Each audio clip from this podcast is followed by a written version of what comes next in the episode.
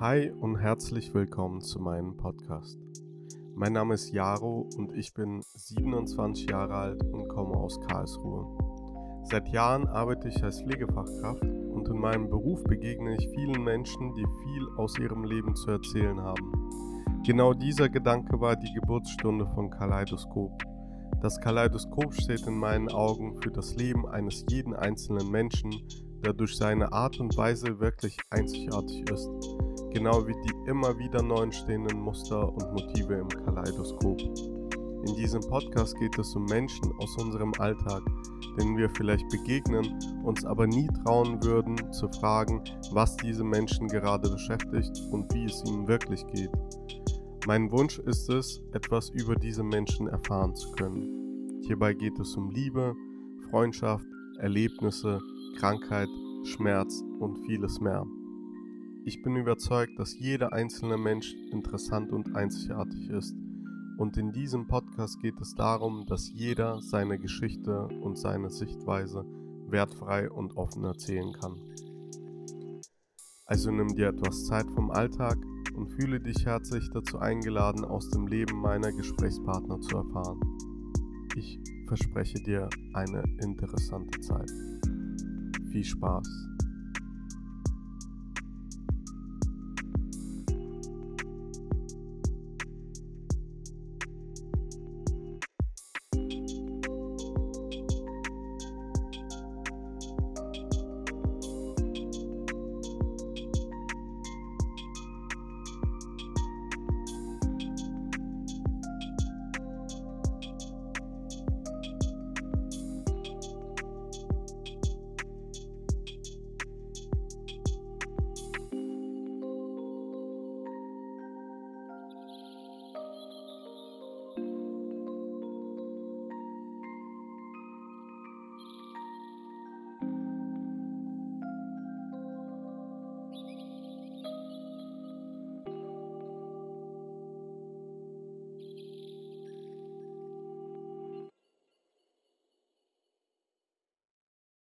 Ich habe ja 2020 mein Abitur gemacht und habe mir auch schon während dem Abi gedacht, weil meine Stiefmutter hatte Krebs und ich habe mir dann gedacht, äh, eigentlich so ein bisschen um meine Schwester mich zu kümmern, um meine Stiefmutter, dass ich vielleicht ähm, ein Jahr Auszeit nehme dann und mich irgendwie darum kümmere, so ein bisschen freiwillig, einfach weil ich mir gedacht habe, hey, die könnten die Unterstützung vielleicht gebrauchen. Mhm. Wie alt warst du da, wenn ich frage? Äh, also der erste Gedanke mit 16. Erster also Gedanke mit 16, okay. Die, ich mhm. weiß gar nicht, wann sie die Krebsdiagnose bekommen hatte. Das war wahrscheinlich so 2018 vielleicht. Mhm. Vier Jahre waren es. Nee, dann glaube schon 2016 dann. 2016, 2017, irgendwie so muss es gewesen sein. Und ähm, da habe ich natürlich mehr meine Gedanken angefangen, weil äh, meine Kindheit war nicht so super. Und ich habe mir gedacht, das muss meiner Schwester jetzt nicht auch noch unbedingt passieren, dass sie da ähnliche Dinge oder noch schlimmere Dinge erleben muss. Weil ich so die Hoffnung hatte, so mit ihrer Mutter kann sie eine gute Kindheit bekommen, nettes Kind werden, intelligentes Kind. Ist sie auch, also sie ist wirklich schlau für ihr Alter. Zumindest meine letzte Erinnerung an sie ist, ich habe sie jetzt schon nicht mehr gesehen, aber ich habe schon gemerkt, also ich habe auch zu jedem gesagt, sage ich immer noch, sie kann eigentlich alles werden. Von Arzt bis äh, Pilotin, mhm. scheißegal, irgendwas, worauf sie Bock hat. Und mit 16 genau, da hatte ich so meine ersten Gedanken eigentlich, wo ich mir gedacht habe, will ich da helfen? Aber ich habe das dann nicht mehr so ernsthaft verfolgt. Also klar, der Gedanke war immer da, aber ich habe irgendwie auch ein bisschen auf mein Leben fokussieren wollen und dann mit dem Abi habe ich dann aber ein bisschen Zoff bekommen mit äh, meiner Mutter und ihrem Freund und habe da als Folge darauf für mich entschieden, okay, ich ziehe von daheim in Anführungszeichen aus und ziehe zu meinem Vater, mhm. wo eben da meine Stiefmutter und meine Schwester wären und bringe mich da eben ein als Unterstützung. Dass Sehr ich dann um meine Stiefmutter eben kümmere, pflege, weil ähm, sie war dann schon in Stadium 4 bestimmt.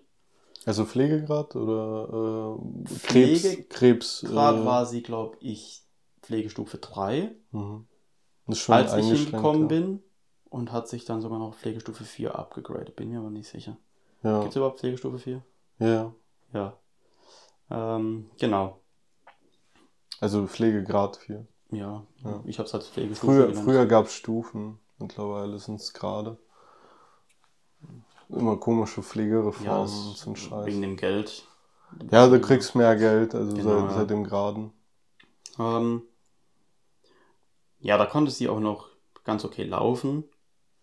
Und ähm, das heißt mal, also die Hilfe, die ich dann da geleistet habe, die war gar nicht so krass. Also es war dann halt überwiegend, dass ich ein bisschen Haushalt mache. Ähm, Gerade dann, wenn die ähm, von der Diakoniestation nicht da war, dass ich mich um meine Schwester kümmere, also sie zur Schu äh, zum Kindergarten bringen, festbar mache oder sonst irgendwas. Ähm, und mich halt auch so tagsüber ein bisschen mit meiner Stiefmutter unterhalte oder ein bisschen um sie kümmere. Äh, Gerade das, was ansteht. Wäsche Mhm. waschen, irgendwas habe ich dann gemacht. Auch gekocht für sie. Und ähm, genau. Und in dem Moment ging es eigentlich auch noch echt gut. Also klar, sie hatte schon alle Chemos hinter sich und der Krebs war jetzt nicht weg. Was für eine Art Krebs war das? Ursprünglich Hautkrebs, glaube ich. Ja. Aber als es entdeckt wurde, hatte sie schon Metastasen im Hirn. Aha, Also eigentlich schon sehr fortgeschritten. ja. Und da hat sie noch mehrere Tumore gehabt. Wo genau weiß ich nicht, aber auf jeden Fall alles bösartig. Aber sie hat es vier Jahre lang gehabt. Also sie hat Mhm. da schon echt lange mit rumgemacht. Als du dich dazu entschieden hast, das zu machen, ja, also äh, Entschuldigung, wenn ich mich jetzt rein, reinkretsche. Als du dich mit 16 Jahren entschieden hast, das zu machen, du hast ja nie das dir vorstellen können, wie es wird. Nö, überhaupt nicht. Ne? Also das ist ja so eine Sache, man denkt sich dann, ah, dann komme ich ja vorbei, dann kümmere ich mich um meine Stiefmama und äh, bin halt ein guter Mensch. Ne? Also so wie ich dich jetzt einschätze. Ein hilfsbereiter Mensch.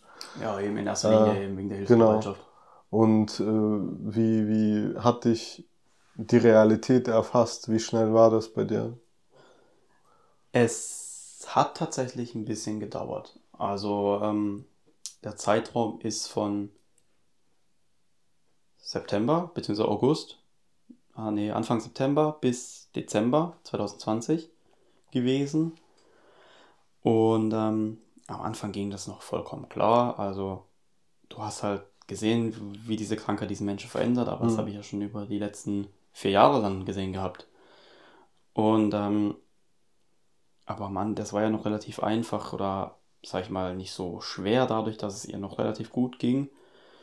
Ähm, sie hat mir zum Beispiel noch gezeigt, wie man Wäsche wascht und wie man alles macht. Da war sie noch fit genug dafür. Und ähm, ja, je länger ich dann da war, umso mehr wurde es natürlich auch immer. Also irgendwann ist da eine Arm taub geworden. Dann hat sie angefangen, Anfälle zu kriegen. Hm, Epilepsieanfälle wegen Genau. Mhm. Ähm, dann konnte sie nicht mehr wirklich laufen. Und diese Dinge haben sich dann halt gehäuft und dementsprechend wurden auch meine Aufgaben ein bisschen mehr. Und ich habe dann auch irgendwo gemerkt, ich kriege kaum Freizeit mehr. Ich hatte zu dem Zeitpunkt auch noch äh, eine Freundin gehabt. Und da irgendwie dann das Ganze zu managen, das war ein bisschen schwierig für mich, weil die Distanz dann auch ein bisschen blöd war. Aber ähm, ich habe dann auch immer geguckt, klappt das so? Ist es okay, wenn ich dann am Wochenende bei ihr bin? Weil mein Vater war ja dann meistens Wochenends da, was auch okay war, aber irgendwann hat er auch für sich entschieden, er will lieber Motorrad fahren, als sich jetzt die ganze Zeit drum kümmern Hm. oder lieber was für sich machen, einfach weil er über die ganzen Jahre hinweg wahrscheinlich sehr viel gemacht hat und in ungefähr einem ähnlichen Zustand war wie ich, wo er sich gedacht hat, Freizeit habe ich keine mehr, wenn es so weitergeht. Mhm. Aber das hast du ignoriert, einfach weil ähm, es ging um eine Frau, die ich tatsächlich einfach sehr mochte. Sie hat zwar mein, ähm, ich sage jetzt mal normales Familien, mein normalen Familienkonstrukt, mein normales Familienkonstrukt, in dem Sinn zerstört, dadurch, dass ja mein Vater ähm, was mit ihr angefangen hat, während äh, er mit meiner Ja. Mutter zusammen war. Mhm. Oh, aber ich habe da eine Frau kennengelernt gehabt, die ich einfach wirklich zu schätzen wusste und wirklich gemacht habe. Und deswegen war es für mich auch irgendwo selbstverständlich, dass ich für sie eben ein bisschen meiner Zeit opfer und mich um sie kümmere. Und das war für dich halt, äh, also kein, also du hast ja jetzt irgendwann drüber hinweg, dass sie deinen Vater weggenommen hat aus der Familie. Man schiebt ja am Anfang immer Frust ja, so diesbezüglich. Definitiv. Aber als du die dann so ein bisschen mehr und mehr kennengelernt hast, ist das dann komplett weggegangen. Also auch bei meinen Brüdern, bei jedem. Also wir haben sie komplett und schnell akzeptiert, weil sie auch einfach gut mit uns umzugehen wusste, sage ich jetzt mal. Und sie war jetzt auch nicht so verschieden von uns. Sie hat auch gezockt gehabt. Das war mhm. dann natürlich sehr schnell irgendwie ein Ansprechthema, was wir hatten. Oder irgendwie kam wir so auf einen Punkt. Und ähm, ja, da war halt für mich klar, okay, für diese Frau kann ich es mir vorstellen, einfach ein bisschen Zeit von mir zu opfern. Und ähm, was ich zum Beispiel während dieser Zeit extrem schlimm fand, war einfach zu merken, wieso das Umfeld mit ihr umgeht. Also es war klar, dass diese Krankheit nicht unbedingt Gutes mit sich bringen wird. Aber sie hat es tatsächlich einfach von jedem fast gesagt bekommen immer. Sie, hm. äh, sie hat öfter gehört, du wirst sterben, als dass irgendwer gesagt hat, äh, wir schaffen das, du, wir kriegen das hin. Ich tatsächlich die einzige Person, an die ich mich erinnern kann, die das zu ihr gesagt hat, das war ich. Mhm. Ich habe täglich mitbekommen, wie da irgendwelche Leute gesagt haben, ja, du wirst sterben, du wirst sterben, so und so wird es ausgehen. Und ich war der Einzige, der zu ihr gesagt hat, hey, hör zu, du wärst jetzt nicht die Erste, die durch Krebs geheilt werden würde. Ja, es gab jetzt schon oft genug Fälle. Warum ausgerechnet da darf es bei dir dann nicht sein? Ja. Und äh, du hast natürlich auch im Telefon mitbekommen, wenn sie mit ihrer Psychologin gesprochen hat, wie sie das Ganze fertig gemacht hat. Und wie sie auch, also das ist tatsächlich so ein Erlebnis, das sich bei mir verankert hat. Da war ich allein daheim und da hat sie telefoniert gehabt oder hat sie mit ihrer Schwester gelabert gehabt, da bin ich mir gar nicht mehr sicher, aber sie hat auf jeden Fall ganz weinerlich und laut gesagt, dass sie nicht sterben will. Ja, und das ist schon äh, sterben. Eben, mhm. ne? Und wenn du das von einem Krebspatienten hörst und du genau weißt, okay, es ist gar nicht mal so unwahrscheinlich, dass es bei dir aber passiert, dann nimmt dich das auf jeden Fall mit. Also das war ja. so ein äh, Moment, der bei mir sich dann auch eingebrannt hat und auch in meine Träume verfolgt hat tatsächlich. Das war dann zu späterem Verlauf. Das war dann nämlich so, dass sie, wie gesagt, sie wurde immer pflegebedürftiger, hat äh, alles Mögliche bekommen, Katheter und weiß der Kuckuck was. Und sie ist auch mal nachts vom Bett geflogen, das war auch ganz schlimm, weil dann hörst du, du wachst nachts auf. Sie hatte schon ein paar Anfälle gehabt vorher Du hast ja. dir schon immer ausgemalt, okay, sie hat es nämlich auch schon bekommen, als ich alleine mit ihr war. Ich habe gemerkt, wie es angefangen hat, zum Beispiel. Ich saß mal im Wohnzimmer, habe da mein Müsli gegessen. Wirklich schön zusammengerichtet eigentlich das Ganze. Mandeln rein, Haferflocken, Milch. Kannst du dich noch so gut dran erinnern? Ja, ich habe ich hab mir da, ich habe mir echt gut gehen lassen in dem Moment. Und dann hörst du, wie sie draußen telefoniert und aber dann anfängt, wirklich sehr undeutlich zu sprechen und so ein bisschen das Sprachverständnis verliert. Schlaganfall?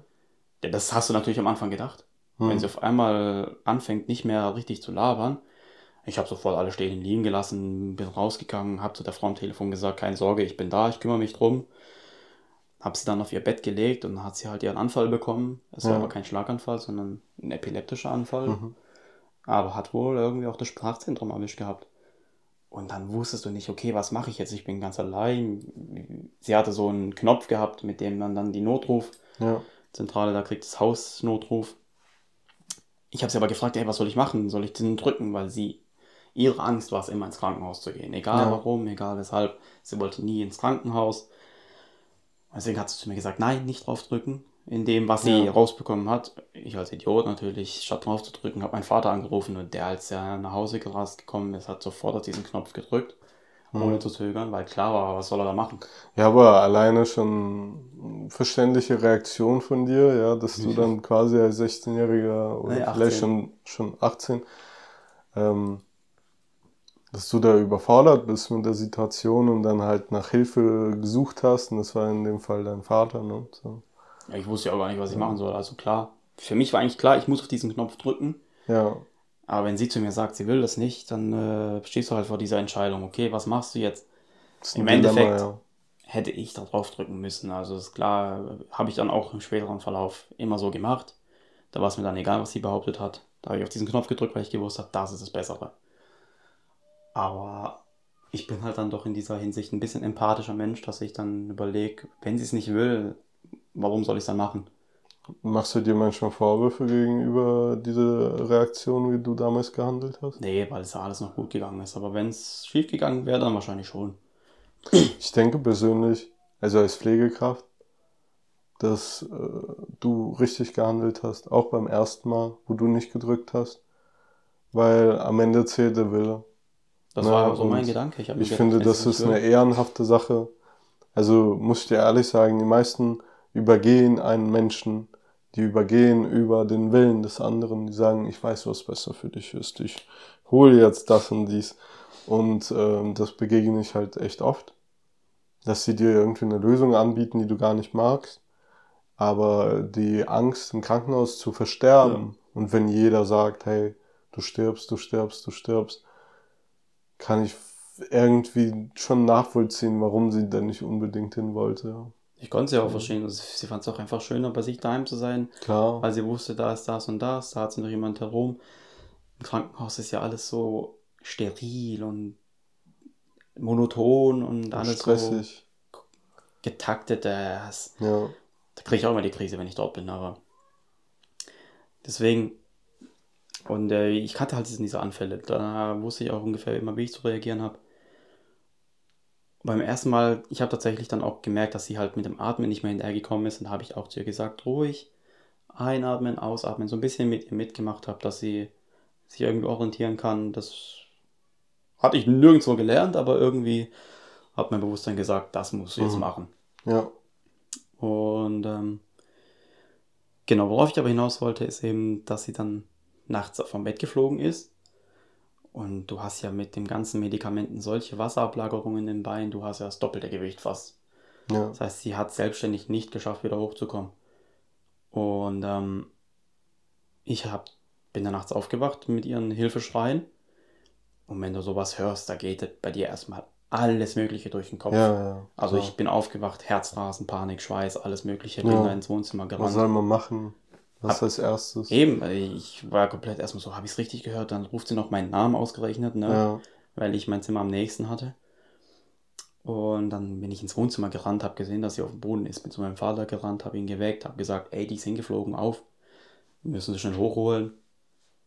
Und dann hat es echt, also also sie war jetzt keine dünne Frau an der Stelle. Also sie hat dann einiges gewogen. Wir haben es zu zweit wirklich, wir haben zehn oder Minuten bestimmt gebraucht, sie ja wieder hochzukriegen. Und das Sport. ging an die körperliche Belastungsgrenze, ja. Glaube ich, ja. Und das ist dann tatsächlich auch eine Szene gewesen, die hat mich in meinen Schlaf verfolgt. Also das war dann Was so, genau? Ich habe Albträume gehabt, bin dann Also von, von, ihr oder vom Fallen oder von Hilfe? Von der ganzen Szene, vor allem mit diesem Hilfeschreien eben, mit meinem mhm. Namen. Und da hat sich bei mir dann eben diese Angst ähm, eingebrannt, dass sie vor meinen Augen stirbt. Und ähm, ich habe dann, wie gesagt, Albträume bekommen. Ich konnte nachts kaum mehr schlafen oder richtig unruhig nur noch. Auch tagsüber. Ich habe nichts mehr entspannt machen können. Ich habe nur mit Kopfhörer auf einem Ohr gezockt, damit ich immer alles höre, damit ich immer mhm. sofort alles mitkriege. Und ich habe keine großen Pläne mehr gemacht, einfach nur damit ich zu jedem Zeitpunkt immer bereit bin, irgendwas zu machen. Und ähm, das waren halt diese Momente dann, wenn du siehst, wie ein Mensch wirklich langsam stirbt. Mhm. Weil dieser Körper, der hat sich ja wirklich auch abgebaut. Er ist von dem, was sie mal war, so wirklich eine, es ist, ich weiß gar nicht, wie ich es beschreiben soll, aber äh, halt ein Mensch ohne Kraft, mit tauben Armen, mit Wasserablagerungen überall, der nicht mal eine Wasserflasche aufkriegt, gar nichts. Es ist halt, das ist für einen 18-Jährigen, egal wie alt man ist, es ist einfach kein schöner Anblick und das graviert sich ein in dein Hirn und wenn du das dann die ganze Zeit siehst und mitmachst, Tag und Nacht, dann geht es schon an deine psychische Belastung.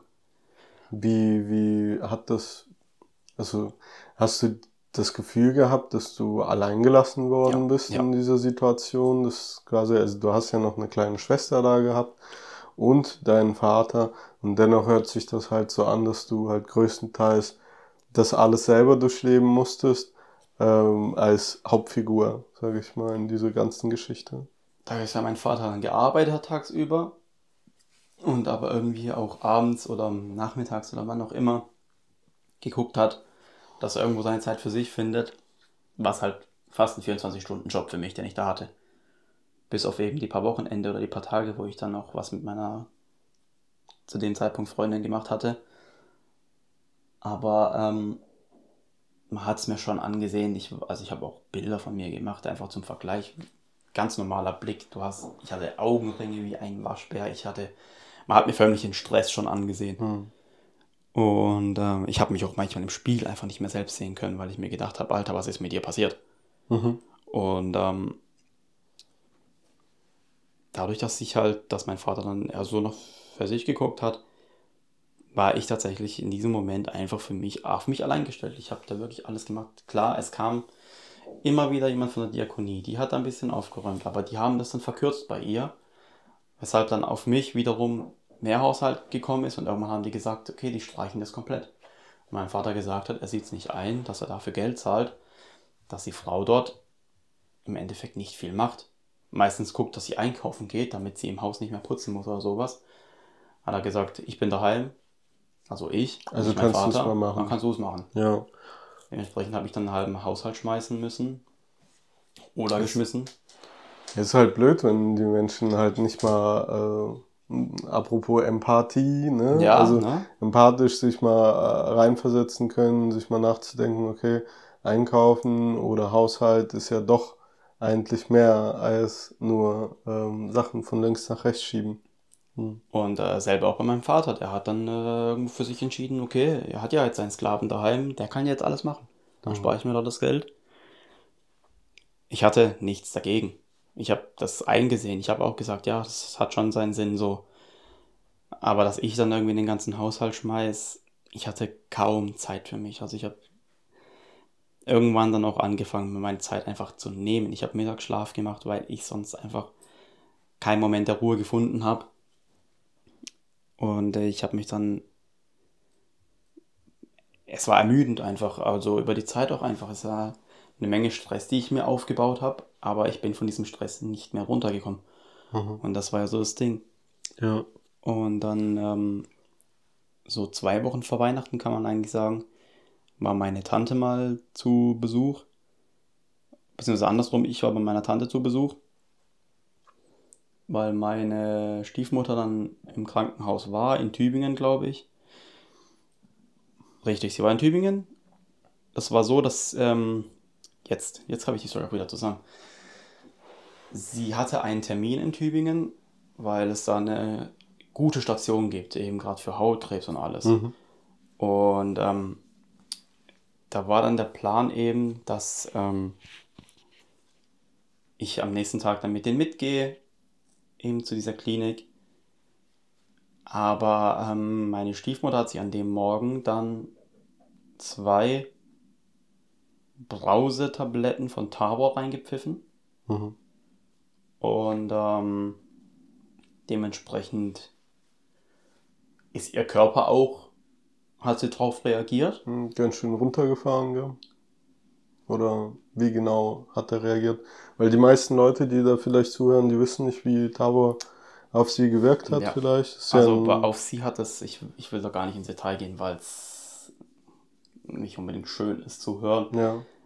Nicht, weil es irgendwie ihren Körper kaputt gemacht hat, sondern da sind ein paar Dinge passiert, die will ich vielleicht einfach nicht aussprechen. Ja, verstehe ich. Nur Kann ich so, auch so weit wie genau du. sagen, dann verstehst du es auch. Aber ähm, auf jeden Fall hat man dann gemerkt, dass das ein Fehler war. Ja, Also eine hätte gelangt, aber gleich zwei. Sie hatte, wie gesagt, einfach nie Lust. Sie wollte ums Verrecken nicht ins Krankenhaus. ja. Aus Und- Angst, ja. Dementsprechend hat sie dann, damit sie damit klarkommt, sich diese zwei Tabor reingepfiffen. Mhm. Und das war ein großes Chaos an diesem Morgen. Und dann hat, ähm, habe ich entschlossen gehabt, ey, ich will da nicht mit. Ich gehe dann lieber zu meiner Tante, dann habe ich dort Mittagessen, dann bin ich da erstmal versorgt. dann tue ich mir das gar nicht an. Mhm. Weil meine Stiefmutter, die war auch immer ganz griesgrämig, wenn es ins Krankenhaus ging. Ich war dann alleine mit ihrem Auto und sie hat gesagt, ihr wollt mich bloß loswerden und alles. Mhm. Da habe ich zu ihr gesagt, hör zu, ich, wir würden ganz sicherlich nicht eineinhalb Stunden nach Tübingen fahren, in diese Spezialklinik, nur um dich loszuwerden. Dann würden wir dich im Silo einem Pforzheim absetzen Mhm. und sagen, da, Mhm. kümmert euch mal drum. Aber das wollte sie ja nicht verstehen und das war halt, das hat mir auch ein bisschen wehgetan, dass sie sowas dann behauptet hat. Ich denke, das ist äh, Panik und Angst. Ja, das, äh, Äh, und auch, ähm, wenn du lang genug unter Stress bist, du weißt es selber, wie es ist, dieses, dieses, äh, das Gefühl, dass irgendwas jederzeit passieren kann und jederzeit irgendwer was tun kann. mhm. Weißt du, so dieses, es kann alles sein. ja eben. äh, dass die Leute halt im Laufe der Zeit in dieser Angst und Panik und Todesangst ne, einfach sich bestimmte Dinge vorgestellt hat und unter Einfluss von Schmerzmedikation und sämtlichen anderem Zeug, was sie erhalten hat. Ne? Ja. Hm. Und ähm, dann sind die auch erst mit einer Stunde oder zwei Stunden Verspätung dorthin gegangen. Und haben natürlich vorher angerufen und gesagt, was passiert ist. Ich bin halt zu meiner Tante gegangen und dann habe ich auch mit ihr kurz drüber geschwätzt gehabt und sie hat mich dann halt wirklich auch erwischt, wie ich dann geheult habe und gesagt habe, ich kann das Ganze nicht mehr, ich pack's einfach nicht mehr, Hm. weil alles, was ich täglich sehe und was ich mitmachen muss, ich krieg das einfach nicht mehr geschissen. Und da hat die ähm, auch bisschen zu ihren Kindern gesagt, das sind ernsthafte Probleme und nicht den Scheiß, den ihr mir jeden Tag vortischt. Ja. Und am Abend ist dann mein Vater gekommen. Ich meine, meine Stiefmutter war dann dort in dem Krankenhaus erstmal geblieben. Ich glaube auch, war das der Tag, an dem ihr die Ärzte eigentlich versucht haben zu vermitteln, dass sie nicht mehr lange hat. Also es war schon bei meinem ersten Besuch, wo ich mit denen in Tübingen war, hat mein Vater mir gesagt, dass äh, der eine Arzt ihm auf dem Gang gesagt hat, die macht es nicht mehr lang. Das war einfach zu sehen in den ganzen Bildern und auch in ihrem Zustand. Also es hat sich da schon abgezeichnet. Ja. Und trotzdem hatte ich aber immer noch diese Einstellung gehabt, wo ich mir gedacht habe, warum nicht an Wunder glauben? Mhm. Die kamen schon irgendwo vor, warum dann ausgerechnet nicht da? Und drum ich herum haben aber die Leute trotzdem versucht, mich darauf einzustellen, dass es eben passiert. Und dann im Abend ist dann eben, wie gesagt, mein Vater noch gekommen. Und da hat meine Tante dann mit ihm geschwätzt und hat gesagt, dein Sohn bleibt bei mir. Für die nächste Zeit. Abschätzungsweise bis zu dem Moment, wo sie dann auch stirbt. Weil äh, der macht es sonst nicht mehr lang mit, hat sie gesagt. Und mein Vater hat gesagt, ich wollte dich sowieso schon vor ein paar Wochen fragen. Sie hat ihn dann ein bisschen zu sauer gemacht und gesagt, warum hast du das dann nicht gemacht? Ob es besser gewesen wäre, keine Ahnung. Ich hätte halt, ähm, ich war auch am Anfang erstmal dagegen, weil ich gesagt habe, ich kann ihn ja nicht allein lassen mit dem Ganzen. Ähm, ja, weil du dich ja verantwortlich gefühlt hast und letztendlich die letzten zwei Jahre schon alles durchgekaut hast mit deiner Stiefmama und jetzt ja, mit ganz. Wie 18. gesagt, ich war September bis ähm, Dezember dort. Ja. Aber ich habe das halt so miterlebt, da ich ja fast jedes Wochenende bei meinem, äh, jedes zweite Wochenende bei meinem Vater war. Ja. So habe ich es dann miterlebt dann. Mhm. Aber ja, ich habe das halt in der Phase, ich war dann jeden Tag dort. Ich habe das ja dann alles gesehen. Ich habe gesehen, wie dieser Körper verfällt. Ich habe gesehen, was diese Krankheit mit einem macht. Ich habe Szenen im Kopf, Gespräche mitgehört, belauscht im Endeffekt. Wie sie das, diese Szene hat sich ja dann auch wiederholt mit dem, dass sie nicht sterben will. Das hat sie dann, hat sie auch rumgeschrien. Ich saß im Wohnzimmer, meine kleine Schwester ausgerechnet neben mir, mein Vater und sie haben gestritten. Ich habe da immer wieder zwischengefunken, habe gesagt, was ist eigentlich euer Scheißproblem? Die Situation sieht so aus, sie hat Krebs, du bist gestresst, wir haben es verstanden, aber wenn ihr euch nicht zusammenreißt, dann wird das nichts. Mhm. Ich habe das ich Ja. hab da öfter mal dann mein Maul aufgemacht und gesagt, ey, wenn ihr eine Zukunft haben wollt in diesem Bereich, dann rafft euch jetzt. Vor allem, weil ihr hier noch eine kleine Tochter habt. Mhm. Und äh, dass sie noch neben mir saß, das war natürlich ein bisschen ungeschickt in dem Moment, wo sie rumschreit und sagt, dass sie nicht sterben will. Das war dann das zweite Mal, wo sie das gesagt hat. Und dass sie gesagt hat, sie hat Angst davor. Das willst du nicht hören. Das ist egal, wie alt du bist, egal wer du bist, du willst sowas nicht hören bei den Menschen, den du einfach magst, den du gern hast. Ja, klar. Und da habe ich auch meine Schwester direkt in den Arm genommen, habe ihr die Ohren ein bisschen zugehalten, also dafür gesorgt, dass sie nicht alles direkt mitkriegen muss. Bin dann auch mit ihr ab und zu ins Zimmer gegangen, habe mit ihr gespielt, sie abgelenkt. Hauptsache, sie kriegt das Ganze nicht so mit. Sie war dann auch sehr oft bei ihrer Oma, auch dort übernachtet, dass sie ein bisschen Abstand davon kriegt. Mhm. Ähm, weil sie war, wie gesagt, sie hat auch Corona schnell geblickt gehabt. Sie hat leere Regale im Supermarkt gesehen, gesagt, warum fehlt da eigentlich so viel Klopapier und so. Mhm. Und da hat halt mein Vater gesagt, ja, es gibt Leute, die kaufen dann zehn Stück für sich. Und hat ja auch gesagt, das ist doch nicht fair, dann kriegen doch die anderen nichts. Mhm. So schon hat sie die ganze Situation schon geblickt gehabt. Hat auch gesagt, ja, die Regale sind leer wegen Corona, oder? Mhm. Das heißt, sie hat auch schon echt früh gerafft, eigentlich, was mit ihrer Mutter los ist. Ja, die Kinder nehmen eigentlich ziemlich viel wahr, als man denkt. Also mehr, als man denkt, ja. Und ich habe halt gedacht, ich muss das Ganze nicht noch fördern bei ihr, sondern ja. lieber gucke ich, dass sie da ein bisschen Abstand davon gewinnt. Hat natürlich in der Konsequenz gehabt, dass ich da ein bisschen mehr reingekommen bin, als dass ich Abstand bekommen habe. Weil mir hätte dieser Abstand eigentlich auch gut getan. Und dann bin ich ja, wie gesagt, zu meiner Tante. Und dann ging das so zwei Wochen noch. Also ich habe dann telefoniert. Ich war auch ein paar Mal ja, dort. Meine Stiefmutter hat es nicht ganz gut aufgenommen, dass ich dann zu meiner Tante bin, weil ich war dann, wie gesagt, diese einzige Person, die sie tagsüber hatte, die sich um sie gekümmert hat. Ich war die einzige Person, die zu ihr gesagt hat, ey, du packst es, du wirst wieder gesund und danach können wir uns, kannst du dich revanchieren, weil sie immer geguckt hat, was sie machen kann für mich. Ich habe gesagt, sie hat mich auch bezahlt dann im Endeffekt dafür, dass ich sie gepflegt habe, weil sie gesagt hat, wenn die von der Diakonie Geld kriegen, warum du nicht? Was mhm. überhaupt nicht meine Intention war. Ich habe es aber akzeptiert, weil sie darauf bestanden hat. Und sie hat es dann nicht so ganz gut aufgenommen, weil sie gedacht hat, okay, ich will sie jetzt auch noch irgendwie im Stich lassen oder äh, mhm. ich bin sauer auf sie oder habe keinen. Bock mehr auf sie. Und ich hatte nicht mehr die Kraft, es ihr zu erklären. Ich habe nur so ein wirklich schwaches Lächeln aus mir rausbekommen.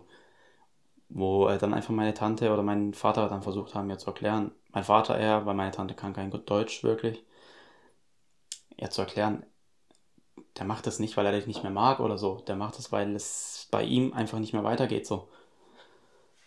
Und ähm, ja, das war halt dann,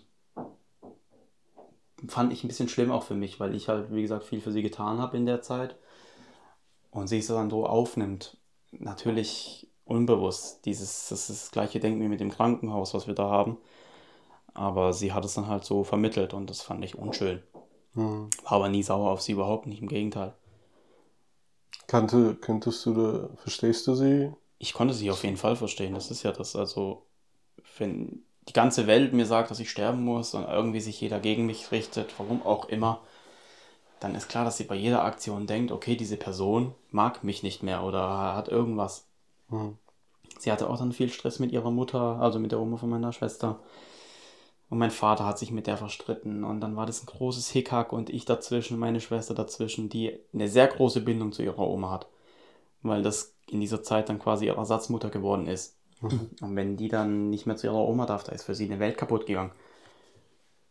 Und dann, das, ist, das kommt dann noch dazu. Also dann hast du nicht nur deine krebskranke Stiefmutter, dann hast du noch deine kleine Schwester, der jetzt der Kontakt zu ihrer Oma genommen wird, um die du dich kümmern musst, dass sie dann nicht irgendwie mit fünf Jahren depressiv wird. Also noch dein Vater, der seine Touren durchzieht, so wie er es für richtig hält. Objektiv gesehen manchmal grenzwertig. Und hast du gleich mal drei Pakete. Ja. Und dich selber hast du dann auch noch irgendwo. Aber ganz weit hinten. Aber ganz hinten, ja. Und das ist das Problem. Und dementsprechend äh, stackt sich das dann ganz hinten am meisten, weil er ganz vorne Priorität hat. Und äh, ja, wie gesagt, ich war bei meiner Tante dann zwei Wochen noch bis dann 23. Dezember. Dann ist sie gestorben, einen Tag vor Weihnachten tatsächlich. Sie hat sich aber, das ist dann irgendwo beruhigend gewesen zu hören, dass sie sich selber in eine Art Koma versetzt hat. Kurz bevor wirklich diese gigantischen Schmerzen aufgetaucht wären, mit der sie dann gestorben wäre. Dass sie die nicht mehr miterlebt und ist dann tatsächlich auch kurz vor diesem Einsetzen gestorben. Also als hätte sie das alles bewusst geplant gehabt. Was dann ähm, unser Weihnachtsfest ein bisschen beschadet hat, aber wir haben natürlich trotzdem versucht, dass wir da irgendwie eine schöne Zeit haben. Wie hast du dich gefühlt, dass du gehört hast, dass die endlich gegangen ist? Ich meine, sie hat sich ja so ge lange gequält, sage ich mal. War das für dich äh, ein befreiendes Gefühl, als das alles vorbei war, sage ich mal? Ich konnte mich ja Tage darauf vorbereiten, weil äh, sie ja ein paar Tage länger im Koma war. Also es war, hm. sie kam ins Krankenhaus, weil klar war, dass sie dann demnächst stirbt. Mhm. Und das war dann eine Frage der Zeit. Es, ich kann dir ja gar nicht genau sagen, wie viele Tage das ungefähr waren. So irgendwas zwischen vier und sechs, sage ich jetzt mal. Von denen ich dann wusste, okay, mhm. demnächst ist es soweit. Also ganz genau wusste du nicht, klar. Mhm. Aber ähm, für mich war dann aber auch, mhm. ich habe mir mehr Gedanken gemacht, wie bringt man das meiner Schwester bei, ja. dass jetzt die Mutter nicht mehr kommt. Ähm, aber sie ist ein kluges Köpfchen, sie hat es natürlich sofort geblickt, also da musste man gar nichts Komisches suchen. Sie durfte auch noch ihre Mutter sehen, bevor sie äh, nicht mehr sehenswert war. Ich habe sie tatsächlich nicht nochmal gesehen. Deine Schwester? Nee, meine Stiefmutter. Deine Stiefmutter. Die habe ich dann nicht mehr besucht, weil das wahrscheinlich auch keine gute Idee gewesen wäre. Das hätte wahrscheinlich nur noch mehr kaputt gemacht als schon. Warum Und denkst du das? Ich, wenn du da einen Menschen siehst, der dann nur noch da liegt, du weißt, wie dieser Mensch vorher war, und dann siehst du ihn quasi sterben, ja. dann ist es ein Anblick, auf den habe ich tatsächlich glücklich verzichtet. Mhm. Also das bereue ich auch gar nicht, dass ich da noch, dass ich da nicht mehr war. Es hat eine Zeit lang habe ich es bereut. Aber mittlerweile denke ich mir, es war wahrscheinlich die richtige Entscheidung, einfach, dass ich da meine Mutter hat mal das mal gesagt, als ein Kumpel von mir gestorben ist, dass es einfach besser ist, man behält einen Menschen lieber lebendig in Erinnerung, so wie er war, als dass man irgendwie noch seine Leiche sieht. Weil am Ende, wenn man diesen Menschen dann im Kopf hat, dann sieht man nur noch diese Leiche. Ja, genau. Ja. Und ähm, deswegen fand ich es gut, dass ich sie dann nicht nochmal gesehen habe in dieser Form. Mhm. Schade fand ich es natürlich, weil ich hätte sie gern lebendig gesehen. Ja. Aber das war dann nicht mehr möglich und da habe ich dann lieber darauf verzichtet.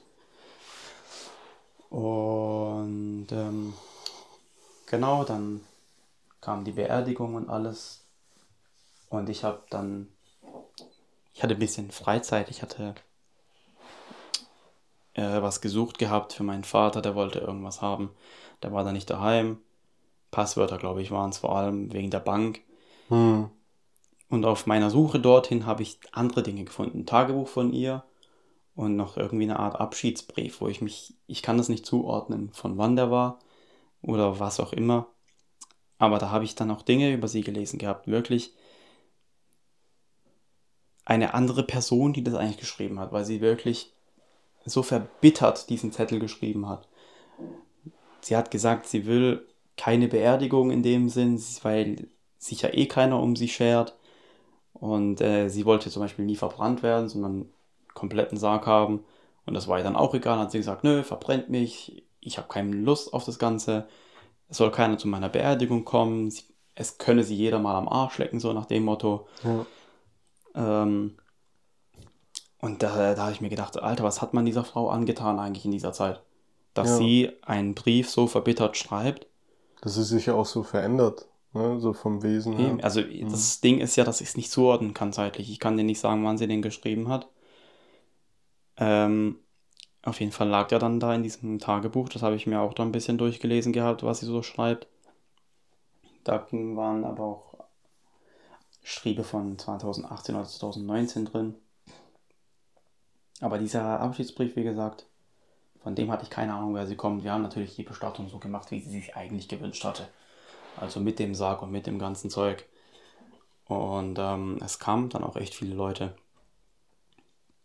Aber ähm, diesen Zettel, den, den, den hätte ich eigentlich nicht finden wollen. Einfach weil ich das, ich wollte sie so in dieser Form nicht erleben. Ja. Wie es auf dem Zettel eben stand. Ich habe sie natürlich so in Person dann nicht erlebt, sondern eben nur auf diesem Zettel so gelesen, aber es hat mir schon gereicht, um zu sehen, dass man in so einer schwierigen Phase des Lebens einer Person so weh tut eigentlich, dass sie da an dem Zettel sowas hinschreibt. Und auch Ja. wirklich sagt, ey, ich scheiß auf jeden, ihr könnt mich alle mal. Keiner hat sich um mich geschert. Keiner hat sich ernsthaft nach mir erkundigt. Und jetzt wollt ihr alle auf meine Beerdigung kommen, dass ich nicht lache. Hast du das Gefühl gehabt, dass sie auch dich meint damit? Also, weil, weil sie sagt ja, scheiß auf alle, scheiß, ihr, ihr habt mich alle in den Stich gelassen. Hast du dich da, Ich kann dir nicht sagen, also dabei? eigentlich nicht, weil ich ja genau gewusst habe, was ich für sie geleistet habe. ja, Und ich kann dir aber ja nicht sagen, wann sie diesen Brief geschrieben Ja. hat. Deswegen kann ich auch nicht sagen, wie damals ihr Gedanke dazu war. Mhm. Aber ähm, natürlich würden mir da schon ein paar Namen einfallen, wen sie wahrscheinlich gemeint haben könnte. Aber ja will ich auch gar nicht mutmaßen, weil wir wissen es nicht und wir werden es nie erfahren. Fakt ist nur, dass ich diesen Zettel eben gefunden habe, ihn gelesen habe und es lieber nicht getan hätte. Und genau, dann haben wir sie am 28. glaube ich, oder am ja, 28. Dezember wurde sie beerdigt. Und damit war dann auch erstmal so, okay, mit der Beerdigung realisiert man es dann meistens so. Die Zeit daz- dazwischen, da hast du dir gedacht, okay, es ist jetzt wirklich passiert, wie geht man damit um? Und äh, ja, dann war eben die Beerdigung und es war nicht unbedingt leicht. Gerade für mich, für niemanden eigentlich, aber ich habe sie ja dann die ganze Zeit betreut gehabt. Ich habe diesen Zettel vor Augen gehabt, ich habe alles gehabt. Meine Schwester dann noch neben mir und ach, das war, also muss man nicht erleben, sage Muss ich man mal. nicht, ne? Mhm. Und ähm, ich habe eigentlich gehofft, dass es damit erledigt hat. Aber ähm, dann kamen ja neue Kapitel im Leben, ne? Das ist ja so, es geht immer stetig weiter. Und ähm, mein Vater hat dann relativ schnell danach eine neue Freundin kennengelernt. Und ich habe dann so gemerkt, okay, von Dankbarkeit war irgendwie nichts zu finden bei ihm. Also ich habe mich um seine, Sch- um seine Frau gekümmert gehabt. Ich habe mich um seine Tochter gekümmert gehabt. Ich habe dafür gesorgt, dass er so ein bisschen seinen Spaß haben kann in der Zeit, aber zurück kam nichts. Ja, Und ich habe das ihm auch mal ins Gesicht gesagt. Ich habe gesagt, Alter, du hast dich nicht einmal bei mir bedankt für das, was ich gemacht habe. mhm. Und er sah sich tatsächlich auch nicht in der Position, das zu tun. Mhm. Und ich habe mir dann gedacht, okay, geiler Shit, Bruder. Finde ich stark, dass du dir dann noch so ins Gesicht gucken kannst. Und dann habe ich auch angefangen. Also mein Vater wurde dann immer griesgrämiger. Der hat mich angeschnauzt, wenn ich den Boden nicht gefegt habe. Und ich sag's dir so, ich habe den Boden jeden zweiten Tag vielleicht gefegt oder jeden dritten. Weil ich keine Lust hatte, jeden Tag da durchzufegen wo es nicht nötig war. Also das war irgendwo nötig, aber auch nur, weil er so viel Schmutz produziert hat, dass es klar war, dass ich da irgendwie, also der hat die Küche immer verlassen, wie, weiß ich, wenn er gekocht hat. Die ganze Herdplatte hat er benutzt Mhm. als Kochfläche, als Kochtopf, keine Ahnung, da waren überall Soßenflecken und alles. Und ich musste das jeden Tag ihm hinterherputzen. Alles Mögliche musste ich ihm hinterherputzen. Und ich habe irgendwann gesagt, Alter, das kann doch nicht so weitergehen. Die haben sie Mhm. gesagt, wie wäre es einfach mal, wenn du deinen Scheiß selber aufräumst Mhm. und guckst, dass du nicht so viel dreckig machst. Weil mir egal, er arbeitet den ganzen Tag, das ist das Mindeste, was ich tun kann, die Wohnung zu putzen.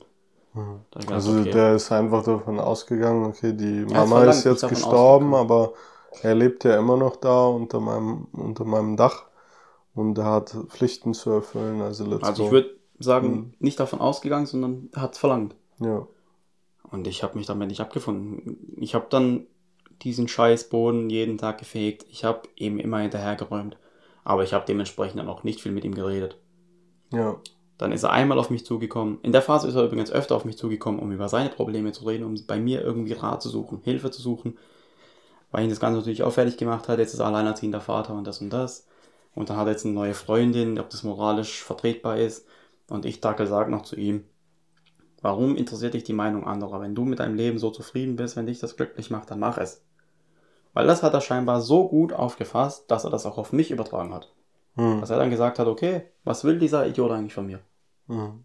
Und dann hat er irgendwann angefangen, mich tatsächlich im Weg stehen zu betrachten. Also wirklich, dass er sagt, der Junge steht mir irgendwie im Weg. Äh, wenn man es ganz kalt formuliert, sagen wir mal einfach nur, damit er seine neue Liebschaft ordentlich rannehmen kann. Hm. Also ich bin, das ist echt. Dass du einfach nicht im Weg bist, der macht sein Ding. Oder? Unter anderem. Aber Ja. ähm, er hat mich für ein paar Tage zu meinem großen Bruder geschickt, Mhm. damit ich bei ihm pennen kann, damit er seinen Kopf frei kriegt. Aber ich weiß ganz genau, das Einzige, was er machen wollte, war den ganzen Tag zu bumsen. Mhm. Sagen wir es mal so. Weil mein großer Bruder hat ein Zimmer, das ist eine Zwei-Zimmer-Wohnung. Ich habe bei dem auf der Couch gepennt. Mein großer Bruder hat den ganzen Tag gearbeitet. Für ihn war es eigentlich nicht auch so, eigentlich auch nicht so der beste na, das Zeitpunkt, aber er hat jetzt nicht die größte Kapazität und da jetzt noch jemanden durchzufüttern und alles. Ja. Äh, und ja, ich, ich bin, ich habe nachts gezockt, ich habe irgendwas gehört, dachte draußen kämpfen Katzen, Alter, ich habe gehört, was es ist. Du hast mich noch nie so schnell Spotify auf 100% machen sehen und meine Kopfhörer auf volle Pulle. Mhm. Alter. Und da war mir klar, okay, diesem Mann geht scheinbar nur ums eine Moment. Und ich bin ihm da irgendwo im Weg. Und habe ich mir gedacht, weißt du was, Enzo? Wie machen wir das jetzt am besten?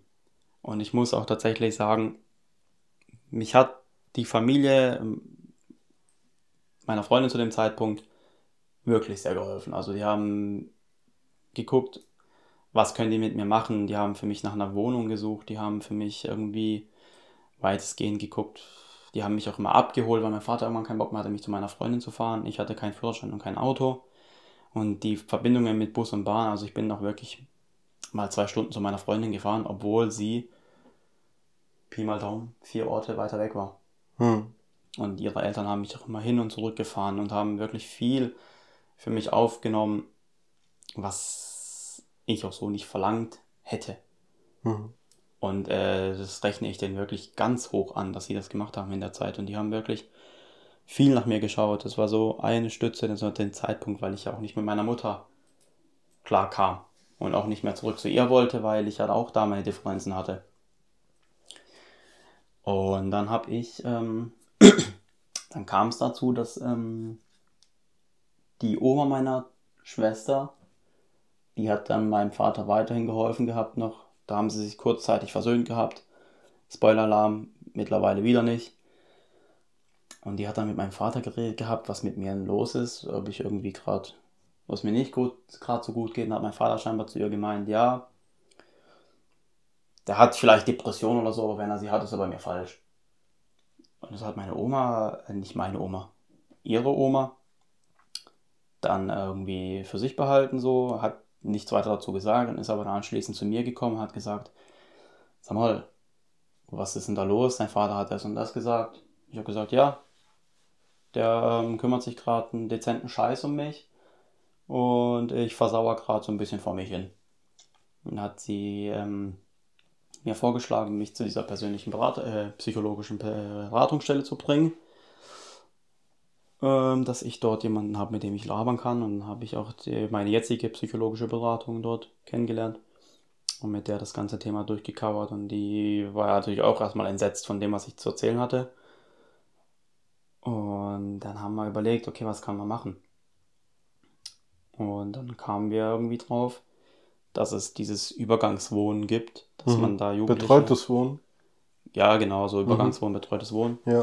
gerade für Jugendliche, dass ich mich da irgendwie anmelde und ich bin ungelogen einen Tag nach meinem Geburtstag dann dorthin gegangen und habe mit denen alle möglichen Formulare ausgefüllt, Arbeitslosengeld, Antrag, den Antrag haben besprochen, wie das Ganze funktioniert. Ich habe auch gesagt, mir wäre es lieber, wenn ich eine eigene Wohnung finde. Wie sieht denn das da aus? Und hat sie gesagt, ja, eine Wohnung von 45 Quadratmetern für maximal 450 warm könnte dir bezahlt werden, wenn wir das argumentieren, warum. Und da, wie gesagt, da hat auch diese Familie von meiner Ex-Freundin viel mitgeholfen, auch viel rumgefragt und viel gemacht für mich. Aber im Endeffekt, du hast nichts gefunden. Ich habe auch selber mal nachgefragt, immer angerufen, hey, da ist eine Wohnung, wie sieht's denn aus? Ja, nee, gibt's nicht mehr, bla bla bla und Mhm, so ist weiter und so fort. Mhm. Und dann hätte ich ähm, einen Platz bekommen bei diesem Übergangswohnen. Aber ich habe dann mit ähm, meiner psychologischen Beratungsstelle dann mit der, ich nenne es jetzt einfach mal Psychologin Issi, de facto nicht. Psychotherapeutin. das ist, glaube ich, auch Oder? nicht der richtige Begriff. Also sie hat ein Psychologiestudium, sie arbeitet aber bei der Beratungsstelle. Sie hat aber nur beschränkte Therapiemöglichkeiten. Frag mich nicht, ich will auch Ja, ich kenne mich da auch gar nicht aus. Hm. Auf jeden Fall ähm, kam mir da nochmal auf den Punkt mit meiner Mutter und haben, hat sie mich gefragt, ist es wirklich keine Option für dich? Und ich habe gesagt, eigentlich wäre es die beste Option sogar.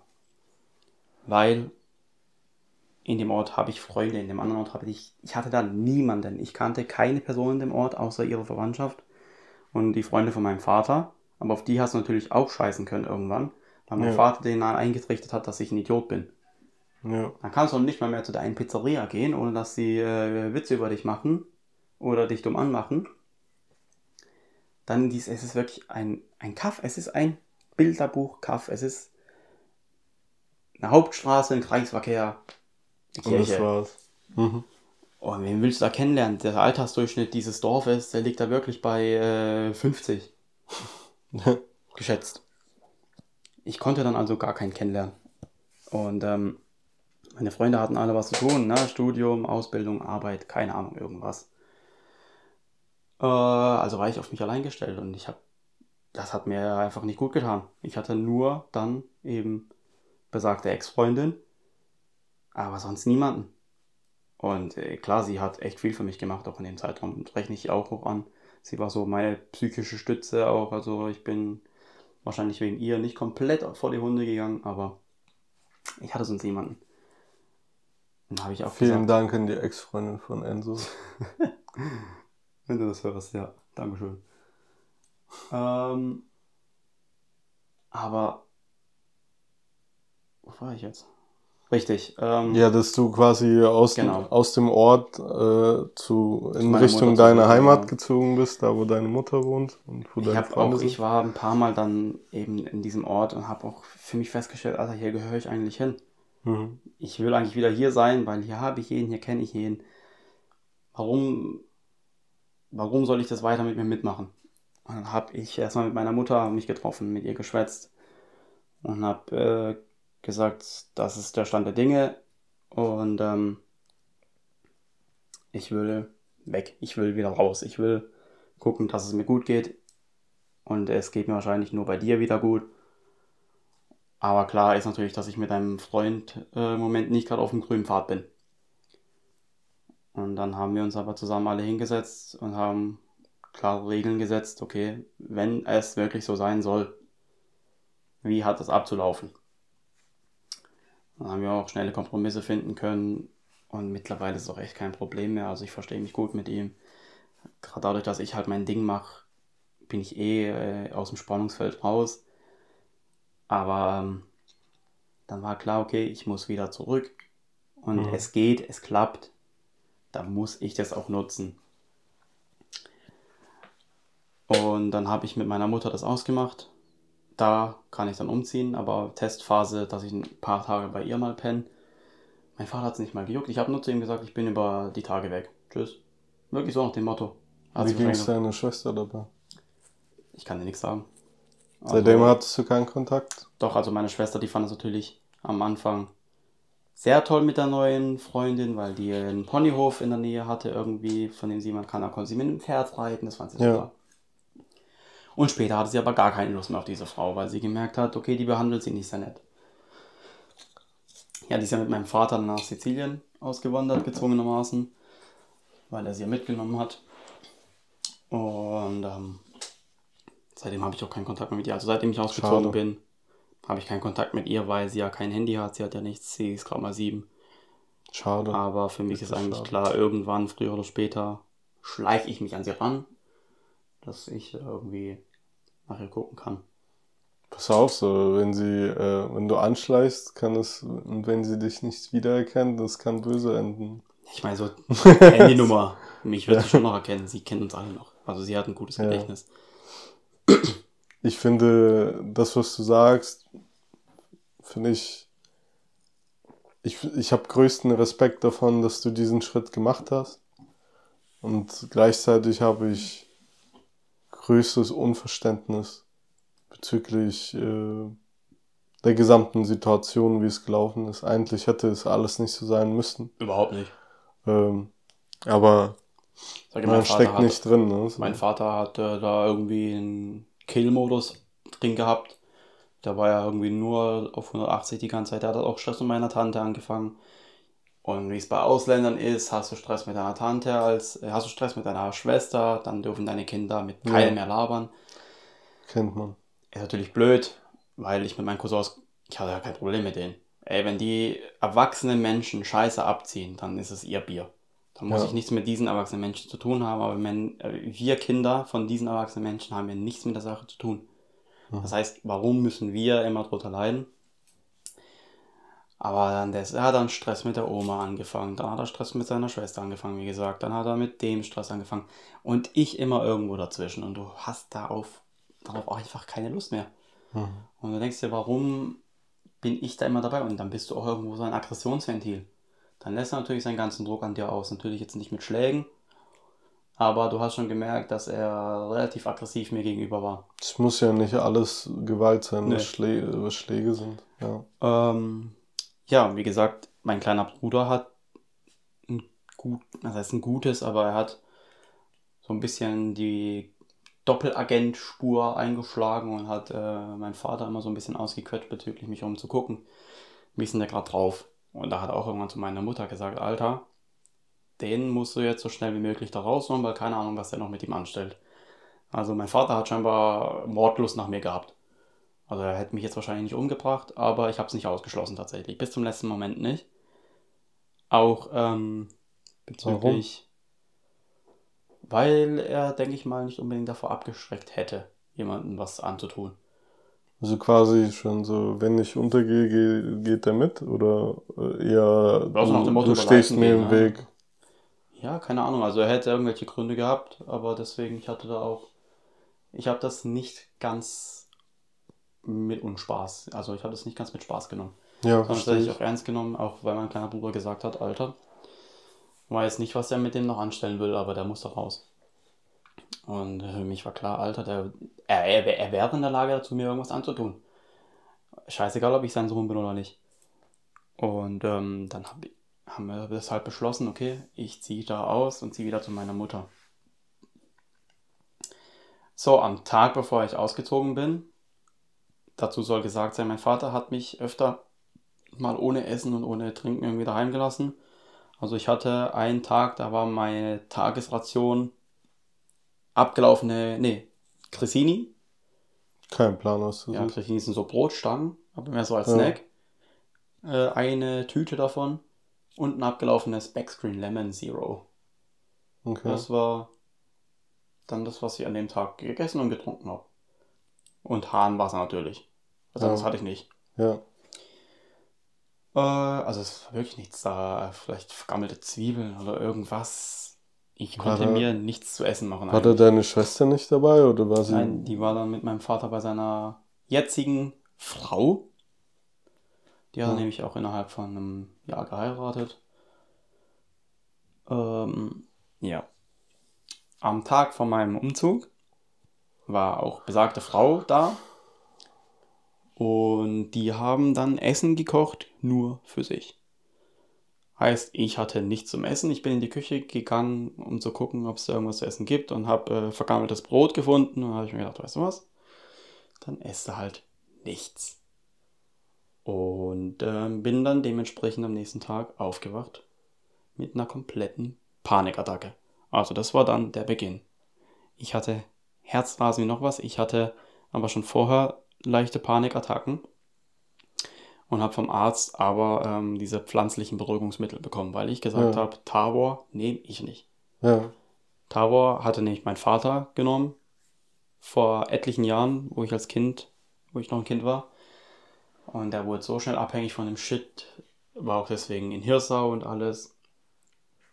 Und ich habe gesagt, das nehme ich nicht. Ich will nicht in dieselbe Position kommen, ich will nicht in dieselbe Situation landen wie er. Das heißt, ich nehme den Scheiß nicht. Aber, äh, ne, Weihrauch und Wacholderbeeren haben leider nichts geholfen bei mir. Ja. Und äh, ich hatte dann halt diesen ganzen Tag lang eine Panikattacke. Mein Vater hat es sichtlich wenig interessiert. Wie fühlt sich das an? Eine Bei, Panikattacke. bei jedem ist das ja anders. Du hast ja davor schon mal eine Folge von der Michi gehört, Mhm, ja, genau. wo sie über Panik gesprochen hat. Ähm, wie bei- ist das denn bei dir gewesen? Also relativ ähnlich, sage ich jetzt mal. Bei mir vor allem Herzrasen. Also das merke ich direkt. Zittriger Körper, schwacher Körper, Schweißausbrüche auch und halt dieses Fluchtgefühl. Also du, wenn du eine Panikattacke hast, du willst Schnell weg, wegre- du willst Mhm. irgendwo hin, wegrennen halt. Aber einfach. kannst nicht, gell? Kannst du überhaupt Mhm. nicht, nein. Du Mhm. willst auch hin. Ich habe das zu meiner Psychologin gesagt. Ich will wegrennen, aber Mhm. ich kann nirgendwo hin. Ich bin in einem Raum eingesperrt und suche trotzdem die Flucht. Mhm. Und das geht nicht. Du kommst also, wie willst du flüchten, wenn du nirgendwo hin kannst? Mhm. Und so war das eben bei mir. Da ist mein Brustkorb komplett eingeengt, Atemnot und dann auch bei mir wirklich immer im Hirn verankert, scheiße, sterb ich gerade. Also Mhm. wirklich das Gefühl, dass du jetzt jeden Moment stirbst. Und dann gehen bei dir tausend Dinge durch den Kopf und du steigerst dich weiter rein und weiter rein, dein Puls wird immer schneller. Ich bin noch nicht ohnmächtig geworden von Panikattacken, aber es geht natürlich auch. Das hat mir meine Psychologin erklärt. Weil normalerweise ist es so, Adrenalin hält eine halbe Stunde an und baut sich dann noch eine halbe Stunde wieder ab. Aber ähm, das war dann irgendwie ein Zustand, der blieb eine ganze Woche lang. Tag und Nacht. Also ich bin dann nicht dran vorbeigekommen. Und mein Vater hat an dem Tag auch noch für sich entschieden, weißt du was, das sind jetzt ganz schwere Sachen in diesem Wagen von seiner Frau, die jetzt zu ihm gezogen ist, fließend mit meinem Umzug. Der junge Mann, der hilft mir jetzt beim Schleppen dieser schweren Gegenstände und ich in meinem Panikzustand, wie soll ich das machen? Aber bevor ich mir jetzt noch eine, bevor ich noch eine kassiere, habe ich das halt gemacht und habe zu ihm gesagt, ich schaffe das jetzt nicht mehr, ich habe Herzrasen. Ich krieg mich nicht mehr gerafft und er war natürlich sauer auf mich. Mir gedacht, mein Gott, ist mir jetzt scheiße, gerade am letzten Tag. Hab mich hingelegt, ich habe versucht, mich zu beruhigen, das ging nicht. Also ich hatte wirklich diese Panik. Hattest du Angst, dass, äh, also die, die, diese Panik, die, die war ja aufgrund der gesamten Situation zustande gekommen, ja, auch das mit deiner Stiefmutter war also quasi der Aufbau von allem. Und ich meine, Mhm. wenn, wenn du im Endeffekt noch dann diesen Anschiss von deinem Vater ständig kriegst, dann noch Sachen gehört kriegst, dass er gefährlich für dich sein kann, Mhm. Hattest du Angst, dass er plötzlich da ist und dir was antut? Ja. Also, dass du dann auch, du hattest ja Angst, dass wenn du nicht schleppst, dass er dir gleich eine Schelle Ja. gibst. Was war, ähm, was war dein Hauptgedanke die ganze Zeit? Was hat in dir rumgekreist? Weißt du so, weil meistens, also bei mir ist es so, ich denke sehr, sehr viel nach und ich höre dann gar nicht auf. Hattest du dann auch so ständiges Kreisen der Gedanken? Was, was ging in dir da vor? So, Absolut. Absolut. Also einerseits hatte ich natürlich den Gedanken, okay, wenn ich jetzt nicht sterbe an einer Panikattacke, dann bringt er mich um, so Ja. auf Deutsch gesagt. Und andererseits natürlich diese Gedankenkarussell, also du hast alles Mögliche im Kopf gehabt. Und ähm, das, also Karussell ist da echt das beste Wort, weil es dreht sich alles im Kreis. Du hast, du denkst an das, dann denkst du an das, dann denkst du an das und das geht die ganze Zeit so weit. und Ja, hört nicht keine mehr Ruhe. Mhm. Und ähm, meine Psychologin hatte mir das so erklärt gehabt, dass ich eine Unmenge an Stress aufgebaut habe über die letzten Monate hinweg und deswegen auf einem konstanten Stresslevel bin, der nicht mehr runterkommt. Dadurch, dass ich ja überwiegend dann Stresssituationen ausgeliefert war. Ich hatte wirklich, man muss dazu sagen, wo mein Vater dann arbeiten war, sobald ich die Tür habe aufschließen hören, habe ich meine Panikattacke bekommen. Weil ich gewusst habe, er ist jetzt wieder daheim. So extrem war es dann tatsächlich. Ich saß dann in meinem Zimmer eh, und wenn ich es auch nur gehört habe, wie dann die äußere Tür aufgeht oder wie irgendwas anderes, es war ja ein Mehrfamilienhaus, also mehr mit Wohnungen. Und wenn ich da irgendwas gehört habe, Schlüssel in die Tür stecken, Panikattacke. Äußere Tür geht auf, Panikattacke. So, was kommt Irgendwie jetzt? Schritte. So, er, er, nein, bei mir war klar, okay, er ist es jetzt. Kommt Okay, er jetzt. das ist Bedrohung. Und das war Shit, tatsächlich für ja. mich, äh, hat mein Körper vollautomatisch auf äh, Angriffsmodus gestellt. Und ähm, dementsprechend war dann halt äh, eine gewisse Stressbelastung schon dort. Und ähm, ich bin dann an diesem Tag dann umgezogen, wieder zu meiner Mutter.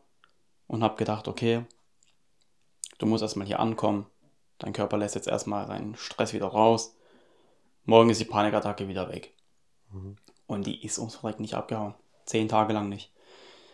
Und ich wusste nicht, was ich tun soll. Ich habe sogar mal den Krankenwagen gerufen. Ich habe alles Mögliche gemacht, weil ich mit mir nicht mehr klargekommen bin. Ja. Und ähm, ich bin dann zum Arzt und er hat gesagt, hör zu, es ist mir jetzt echt egal, was du sagst, aber du kommst an diesem Scheiß nicht vorbei. Ich verschreibe dir die kleinste Dosis Tavor und du nimmst nur die Hälfte davon. Und wenn du wieder normal wirst, dann wirst du wahrscheinlich auch nicht davon abhängig, weil das ist so harmlos dosiert, dass es nichts das sollte nicht passieren. Ich habe die dann auch genommen, weil es ging wirklich nicht anders. Und Tabor, Tabor, das fährt dein Körper ja komplett runter. Also bist du von einem Moment auf wirklich Chill-Modus, aber halt auch echt müde. Du kannst dann nichts mehr mit dir anfangen. Du bist dann pennen gegangen und gut ist. Äh, auf der Packungsbeilage steht auch, dass du acht Stunden lang keine Maschinen bedienen darfst und auch kein Auto fahren, gar nichts. Eben weil du auch gar keine ja, Kraft bist ja weg, ja. Du bist einfach komplett ja. auf Cooldown. Hat dir das geholfen?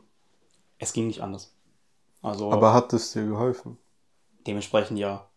ja. Ich habe auch das hat die Michi auch gesagt. Ich habe auch in meinem Schlüssel ist immer eine Tablette Tabor dabei, weil du nie weißt, was passiert. Irgendwann kann es sein, kriegst du wieder so eine scheiß Panikattacke. Ich versuche mich dann auch selbst zu beruhigen, was auch ganz gut klappt eigentlich. Aber wenn es irgendwann nicht mehr geht, dann weiß ich, okay, hier habe ich meinen Notfall hm, immer hm. dabei, dann kann mir irgendwo was passieren. sind quasi eine Fluchtmöglichkeit. Die letzte Tür, sage ich jetzt mal, also ja. wirklich die allerletzte das sagt man dir dann auch. Die sagen dir dann, okay, schlepp dir immer eine mit, dass du Sicherheit hast, egal wo du hingehst. Ja. Und ähm, dann haben wir rumtelefoniert, weil äh, was soll ich machen? Dann war im Raum gestanden, dass ich eben in eine Klinik gehe. Ja. Aber weil ich ja, wie gesagt, zu dem Zeitpunkt noch eine Freundin hatte, mir war wichtig, dass ich sie auch sehe, habe ich gesagt, das geht nicht, das mache ich nicht. Und auch wollte ich nicht in der Klinik, weil ich wollte nicht weg von meiner Familie sein, ich wollte nicht weg von meinen Freunden sein. Ich wäre nur durchgedreht. Und, aber du findest ja keinen Psychiater, du findest keinen Psychologen hier. Ich hatte das Glück, dass ich eine Psychiaterin gefunden hatte, die offene Sprechstunden hatte. Mit Wartezeit natürlich. Und die hat sich dann das alles angehört und hat gesagt, du kommst jetzt regelmäßig hierher, du kriegst jetzt deine Tabletten und du bist ein Langzeitpatient für Antidepressiva. Also du wirst jetzt wahrscheinlich die nächsten Jahre erstmal damit leben müssen. Da sind wir auch gerade aktiv dabei beim Einstellen, was nehme ich, was nehme ich nicht mehr. Und genau, dann habe ich diese eben drei Wochen lang genommen, bis sie ja ihre Wirkung zeigen. Und sie hat auch gesagt, das Ziel ist es, dass du so schnell wie möglich von dem Tower wegkommst. Und ich habe tatsächlich am Anfang gar nichts von Antidepressivern gehalten. Ich habe aber auch nichts von Psychologen gehalten. Weil ich gesagt habe, die werden mir nichts sagen, was ich nicht selber schon weiß. Mhm. So nach dem Motto. Kannst du das heute bestätigen? Nein. Ich kann bestätigen, dass es nicht stimmt. Deswegen, ich sage auch, bei jedem, der irgendwie psychische Probleme hat und der nach ernsthafter Hilfe sucht, aber sich da unsicher ist, er soll es machen. Es ist wirklich das Beste, was du machen kannst, weil die haben Antworten für dich, die du nicht hast, auch wenn du denkst, dass du sie hast. Und wenn es die gleichen Antworten sind, dann haben sie sie trotzdem. Und nur so kommst du irgendwie wieder auf den Weg der Besserung. Anders schaffst du es nicht. Ich habe es versucht, alleine, und ich habe ja gesehen, wo es geendet ist. In diesen zehn Tagen Panikattacken bis zu diesem Punkt, wo es einfach wirklich nicht anders geht. Und deswegen sage ich auch, sobald man das Gefühl hatte, man braucht Hilfe, dann sollte man die sich auch suchen. Mhm. Also jetzt natürlich nicht hier, meine Mutter hat mich angeschrieben, weil ich eine 4 in Mathe habe. Das ist natürlich ein Scherz, aber wenn es wirklich ernsthafte Probleme sind, wo man wirklich mit sich hadert, dann sollte man tatsächlich nach Hilfe suchen. Mhm. Egal um was es geht, egal wie schlimm es ist, aber sucht nach Hilfe dann. Weil ähm, anders kommst du daran nicht vorbei. Wie geht es dir eigentlich heute? Also jetzt ist ja, es ist ja alles im Gange bei dir mit der Einstellung der Medikation, aber auch gleichzeitig hast du ja eine gewisse, sage ich mal, Stabilität im Leben gefunden. Du hast angefangen zu arbeiten. Du hast ja am Anfang gesagt, du liebst diese Kommunikation, du liebst, was du tust, du hast endlich einen Weg gefunden, wie du zufrieden durchs Leben laufen möchtest. ein, eine Perspektive, die jeder eigentlich braucht in unserem Leben, so weißt du, so, Mhm. weil sonst ist das so, dass man quasi in einem Tunnel ist und einfach, man weiß, da kann man lang, aber will man da lang Mhm. überhaupt, ne, so. Wie geht's dir mittlerweile selbst? Also, wie, wie, wie fühlst du dich heute im Gegensatz zu diesen Jahren zuvor, die du gelitten hast, meiner Meinung nach?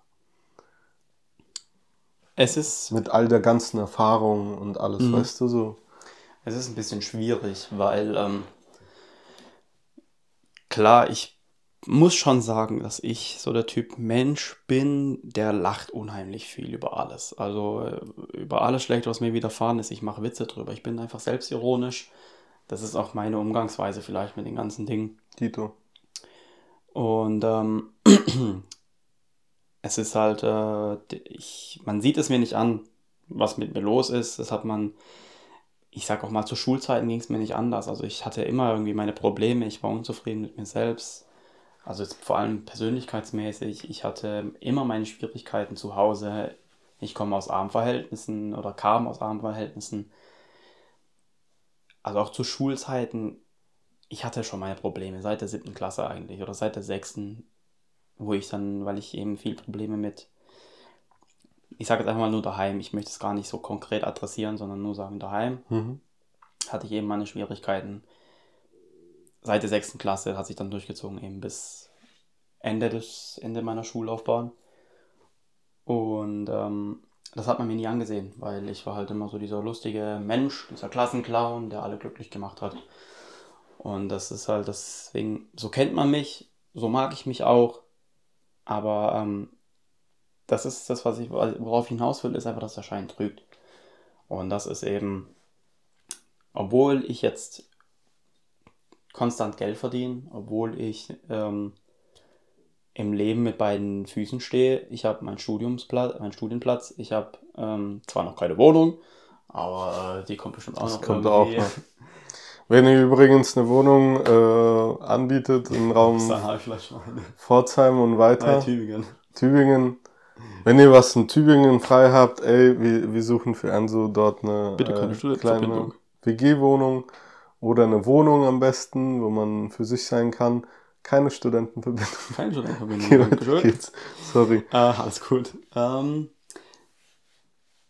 ja, obwohl es gerade läuft in meinem Leben, habe ich nicht das Gefühl, dass ich irgendwo auf einem emotionalen Hoch bin. Ich fühle mich tatsächlich auch relativ einsam, so in letzter Zeit oder auch wirklich über Monate hinweg schon. Und habe so, auch wenn ich viele Freunde habe, ich unternehme in letzter Zeit wirklich viel. Also häufiger, als ich es vorher getan habe Mhm. aber irgendwie fühlt man sich trotzdem einsam. Und ähm, auch so, ich habe gute Zeiten, gute Phasen, aber ich falle trotzdem immer wieder irgendwie in ein kleines Loch, wo ich mich dann frage, ey, geht das Leben nicht ein bisschen besser? Was kann ich noch besser machen? Ist es wirklich gerade so schön, wie es ist? Und meistens ist die Antwort dann nein bei mir. Aber ich, ich bin halt ein durchweg positiver Mensch eigentlich. Ich suche immer in allem irgendwie was Positives. Ich habe Optimismus, der mir schon zum Hals raushängt. Gib mal was ab. Ja, wenn ihr Optimismus braucht, meldet euch, ich gebe gern was ab. Also, aber es ist, ja, es ist halt genau das, ne? Ich mache Scherze, ich mache Witze, aber in meinem Inneren, es ist noch sehr viel Wirrwarr. Ich muss immer noch gucken, wo mit mir und was alles genau. Ich habe viele Antworten schon gefunden, aber es gibt Fragen, da kriege ich einfach keine Antwort drauf und, oder zumindest bis jetzt. Aber ähm, das ist ja genau das, was ich damit sagen will. Also, obwohl alles gerade läuft, läuft es irgendwie nicht. Also, objektiv gesehen läuft's, aber in meinem Inneren, da bin ich noch nicht komplett. Mhm. Also, da bin ich Da irgendwie. musst du noch arbeiten. Ja, deswegen, es ist, ein- es ist, ich sag, ich rede immer von Prozessen, ich rede nie Mhm. von irgendwas, was von heute auf morgen passiert, sondern immer von Dingen, die brauchen Zeit. Und ähm, im Moment ist diese Zeit noch nicht gekommen, wo ich sage, okay, ähm, ich bin jetzt vollständig geheilt oder ich habe irgendwas, wo ich sage, ich bin jetzt komplett zufrieden in meinem Leben. Irgendwie, und ich kann dir auch nicht mal Gründe nennen, warum. Es ist einfach ein Gefühl, das ich habe. Es ist, sagt mir, nein, so gut geht's mir nicht ich bin, wie gesagt, dieses einsame Gefühl, obwohl ich so viel mache in letzter Zeit, obwohl ich echt viele Leute wieder treffe.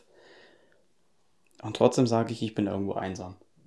Mhm. Und ich kann dir auch nicht sagen, warum, aber es ist einfach so. Und auch generell, wie gesagt, meine Lebensqualität ist eigentlich eine hohe, eine gute. Und trotzdem bin ich nicht zufrieden. Mhm. Und ich weiß aber nicht, was mir fehlt und ich weiß auch nicht, was ich will. Ich bin mir sicher, dass du, ähm, also du kennst bestimmt ähm, eine meiner letzten Sätze, die ich dann halt den Leuten so im Interview immer sage, so was würdest du denjenigen sagen, wenn er in derselben Situation wäre. Ich würde das mal skippen, weil in dem Fall ist es schwierig, eine Anweisung zu sagen, was man in der Situation machen sollte und was nicht. Aber ja klar, also, also eine äh, Anweisung hätte ich schon. Ja, aber, aber das ist ja sehr individuell. Genau, das meine ich ja. Aber wenn was was ist für dich persönlich dein Wunsch, dass du gerne bis zu deinem 25. oder was würdest du denn gerne in den fünf Jahren erreichen, die du jetzt hast? Ich meine, guck mal, ich bin jetzt bald 28. Wir sind vom Kopf nicht weit entfernt. Ähm, das finde ich sehr interessant. Ja. Ähm, was würdest du gerne in diesen fünf Jahren für dich letztendlich erledigt haben wollen, damit du ein vollkommenerer Mensch wirst, als du jetzt bist? Mhm. Ja, das ist ja genau das, was ich meine. Also die Antwort, die kann ich dir nicht geben, mhm. aber das in diesen fünf Jahren. Ja optimalerweise irgendwas passiert, wo ich dann sage, okay, ab jetzt kann ich sagen, bin ich zufrieden mit meinem Leben, so wie es ist. Aber hast du Wünsche? Hast du Sehnsüchte für, für etwas? Weil ich, ich habe so das Gefühl, du bist so ein Mensch, du versuchst halt alles drumherum zu regeln. Ja, so ja. ob das, ob das jetzt in Richtung Restaurant geht, wo du arbeitest, ach, da optimiere ich dies und das sind Kunden, die sind mir wichtig obwohl das eigentlich die Sache deines Chefs ist, ja. Oh, weißt du, wie ich meine? Ja. Und äh, aber hast du Wünsche für dich?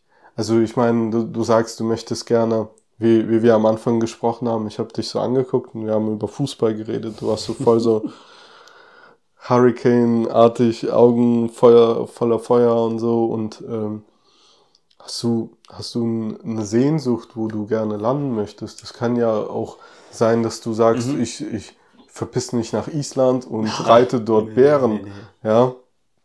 Also, weißt du? Ich habe tatsächlich ein kleines Lebensziel oder einen kleinen Wunsch, aber den, da fixiere ich mich nicht auf fünf Jahre oder so, sondern wirklich irgendwann. Ähm, eben entweder mit dieser Geschichte was anzufangen, Leuten zu helfen irgendwie in mhm. Zukunft, mhm. oder ich schreibe ein Buch über irgendwas. Also, das, also was ich gerne will, ist einfach so meine, meine Stimme rauszutragen, sage ich mhm. jetzt mal in dem Sinn. Was eigenes, einfach was Selbstständiges zu haben, eine eigene Kolumne irgendwo, ein eigenes Buch, irgendwas, worüber mein Name steht und wo dann Leute am Ende auf mich zukommen und sagen, du hast mir in der Situation irgendwie geholfen. Und das ist egal wie.